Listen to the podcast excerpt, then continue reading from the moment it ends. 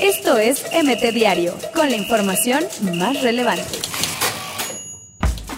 No les pagan ni les aclaran. Si futbolistas del Veracruz no juegan, el Tibu será desafiliado. Ningún jugador de Veracruz presentó queja ante la Comisión de Controversias. Peláez llegó a Guadalajara para negociar con Chivas como director deportivo.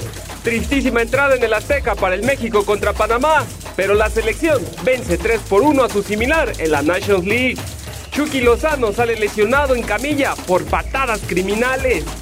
El Tri Sub-22 siguió sin convencer, volvió a dejarse empatar por Argentina. Parecía que contra Argentina nos jugábamos el pase olímpico, dijo el Jimmy Lozano. Diego Laines queda fuera de la lucha por el Golden Boy. Joao Félix es el favorito. Tras más de dos meses fuera por lesión, Nico Castillo luce listo para reaparecer.